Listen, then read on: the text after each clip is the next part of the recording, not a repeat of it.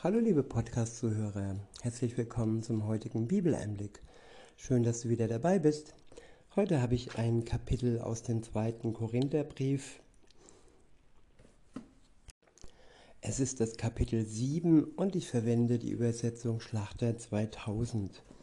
Ab Vers 1 heißt es, weil wir nun diese Verheißungen haben, Geliebte, so wollen wir uns reinigen von aller Befleckung des Fleisches und des Geistes zur Vollendung der Heiligkeit in Gottes Furcht. Ich wiederhole, weil wir nun diese Verheißungen haben, Geliebte, so wollen wir, so wollen wir uns reinigen von aller Befleckung des Fleisches und des Geistes zur Vollendung der Heiligkeit in Gottesfurcht. Ja, Gott macht es uns leicht. Er schenkt uns seine Verheißungen. Wir äh, brauchen nicht umsonst Entbehrungen in Gänsefüßchen auf uns zu nehmen, weil in Wirklichkeit sind es keine Entbehrungen. In Wirklichkeit ist es eine Befreiung.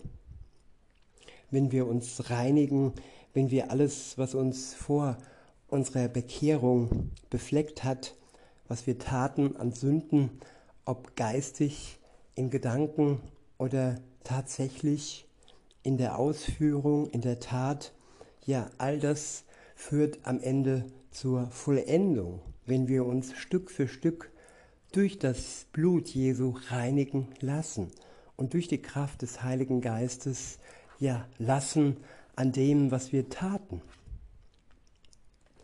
Der nächste Abschnitt heißt Freude des Apostels über die Reue in der Gemeinde. Ja, Reue ist der erste Schritt zur Umkehr und zur Bekehrung. Ohne Reue kann Gott uns nicht vergeben. Es muss uns leid tun, ohne dass es uns leid tun, tut, dass wir gegen seine Gebote verstoßen haben, ja, können wir nicht umkehren, kann er uns nicht wirklich reinigen durch sein Blut. In Vers 2 heißt es, Gebt uns Raum in euren Herzen. Wir haben niemand Unrecht getan, niemand geschädigt, niemand übervorteilt. Ich erwähne das nicht, um zu verurteilen, denn ich habe vorhin gesagt, dass ihr in unseren Herzen seid, so dass wir mit euch sterben und mit euch leben. Ja, wir sterben gemeinsam den irdischen Tod und wir leben gemeinsam zum einen das irdische Leben, aber zum anderen und vor allem ja das ewige Leben gemeinsam, das nach diesem irdischen Leben kommt. In Vers 4 heißt es, ich bin sehr freimütig euch gegenüber und rühme euch viel. Ich bin mit Trost erfüllt. Ich fließe über von Freude bei all unserer Bedrängnis. Ich wiederhole Vers 4. Ich bin sehr freimütig euch gegenüber und rühme euch viel.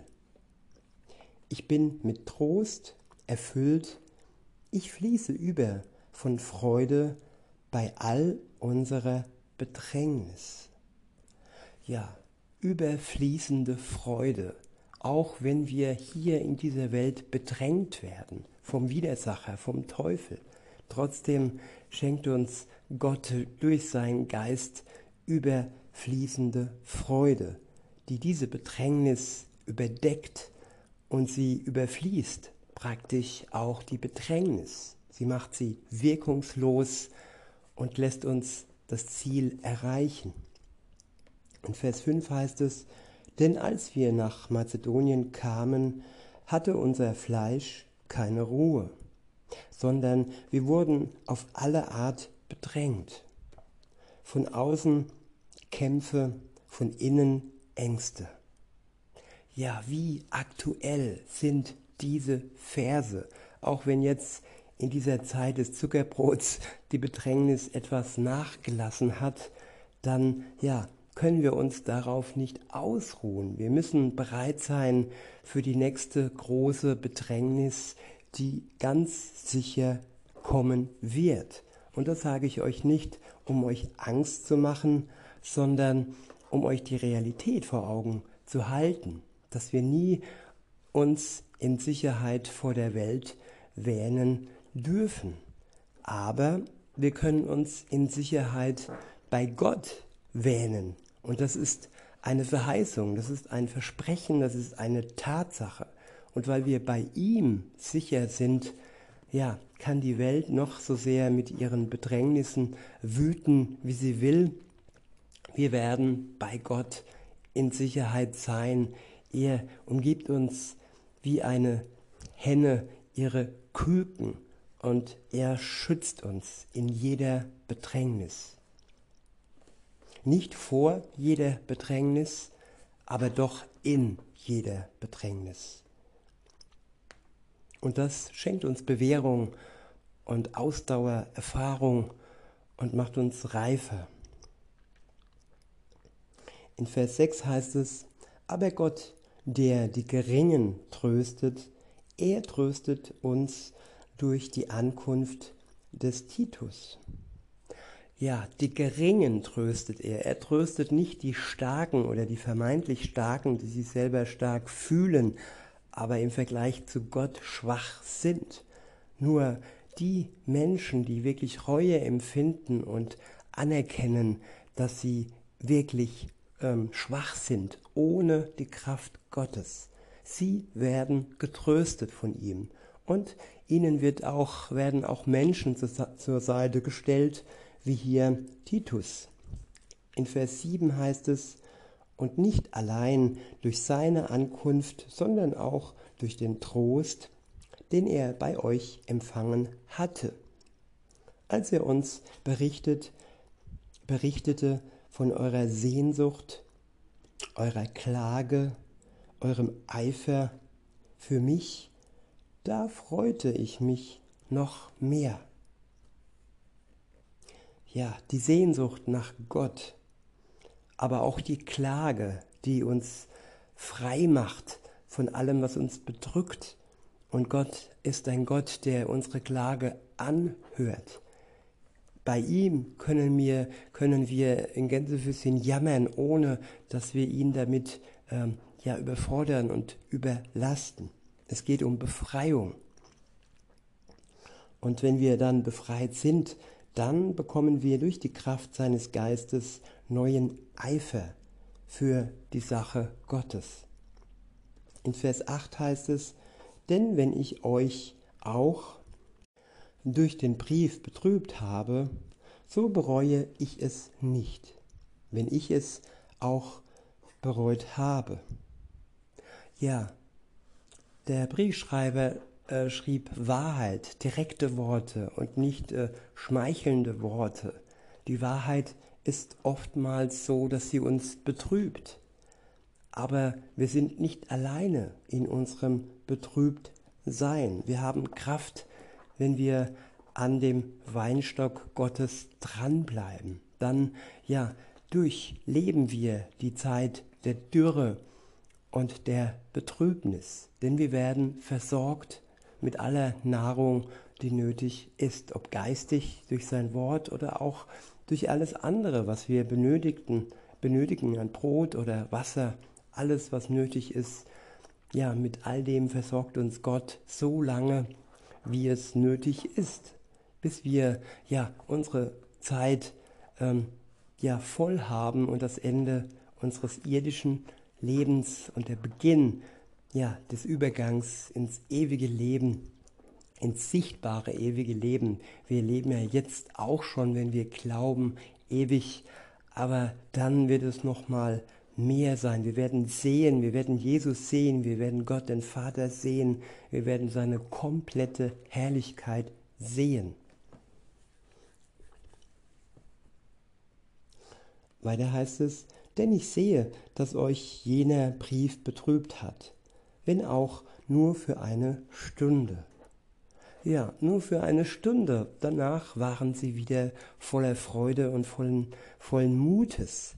Sie haben sich nicht festgeklammert am Betrübtsein.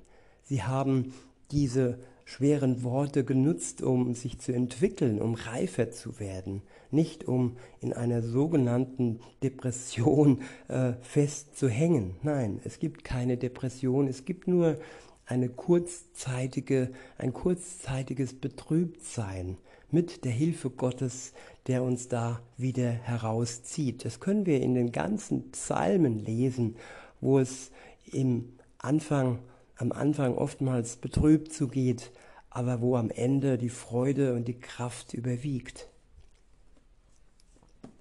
In Vers 9 heißt es, nun freue ich mich nicht darüber, dass ihr betrübt wurdet, sondern darüber, dass ihr zur Buße betrübt worden seid. Ja, Gottes Betrübtsein ähm, führt zur Buße. Und wenn wir die Buße überwunden haben, wenn wir Reue empfunden haben und dies vor Gott ausgesprochen haben, also Buße getan haben, dann endet diese, dieses Betrübtsein. Dann werden wir befreit von der Last unserer Schuld. Und dann haben wir keinen Grund mehr, betrübt zu sein. Dann haben wir nur noch Grund zur Freude. Weiter heißt es, denn ihr seid in Gott gewollter Weise betrübt worden. Gott hat es so gewollt. Manchmal ist Betrübtsein nötig, damit wir umkehren und erkennen können. Weiter heißt es, so dass ihr von uns keinerlei Schaden genommen habt. Denn die Gott gewollte Betrübnis bewirkt eine Buße zum Heil, die man nicht bereuen muss. Die Betrübnis der Welt aber bewirkt den Tod.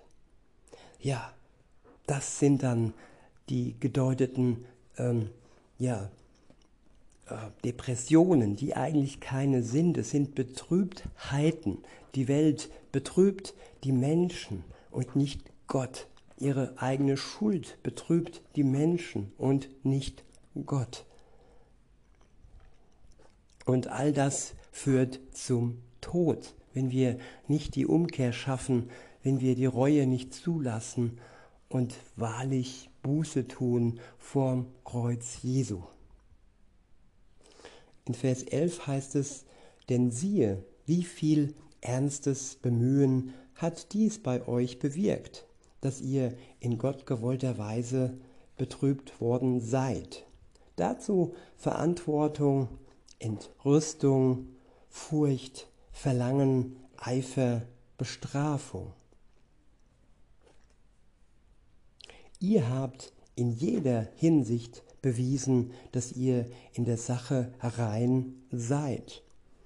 Ja, rein geworden durch das Blut Jesu. Und dann im Sein leben, im Zustand der Freiheit leben.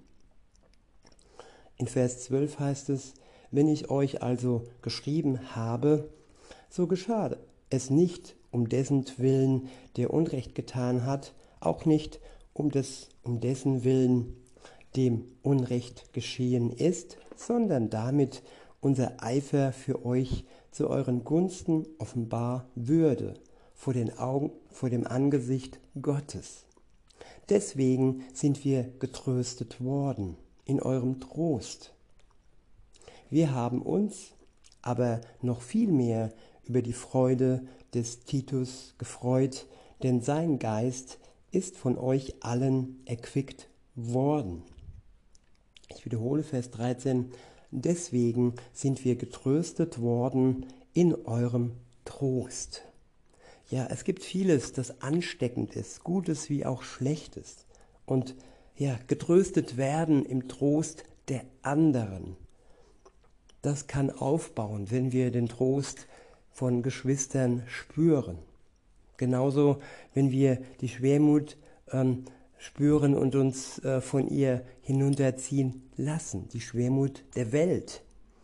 Insofern ist es wichtig, dass wir uns von all dem weltlichen, schwermütigen fernhalten, dass es uns nicht runterzieht, dass wir ja getröstet sind durch Gott und durch die, die wie wir mit ihm zusammen in Verbindung stehen. Wir, wir aber, wir haben uns aber noch viel mehr über die Freude des Titus gefreut, denn sein Geist ist von euch allen erquickt worden. Denn wenn ich euch ihm gegenüber gerühmt habe, bin ich damit nicht zu Schanden geworden, sondern wie wir euch gegenüber stets die Wahrheit gesprochen haben, so ist auch unser Rühmen dem Titus gegenüber wahr geworden. Und sein Herz ist euch jetzt noch viel mehr zugetan, da er sich an den Gehorsam von euch allen erinnert, wie ihr ihn mit Furcht und Zittern aufgenommen habt. Ja, mit Ehrfurcht, mit Respekt haben sie ihn aufgenommen, nicht überheblich, sondern auf einer Ebene und respektvoll. Der letzte Vers, der Vers 16 lautet, ich freue mich nun, dass ich mich in allem auf euch verlassen kann. Ist das nicht wunderbar, wenn wir verlässliche Menschen um uns herum haben? Verlässlich, weil Gott und sein Geist sie verlässlich macht für uns. Die Welt ist unzuverlässig, die, die Welt ist verlogen, aber Gott ist pure Liebe. Und diese Liebe macht uns alle zu verlässlichen Kindern Gottes. In diesem Sinne wünsche ich euch noch einen schönen Tag und sage bis denne.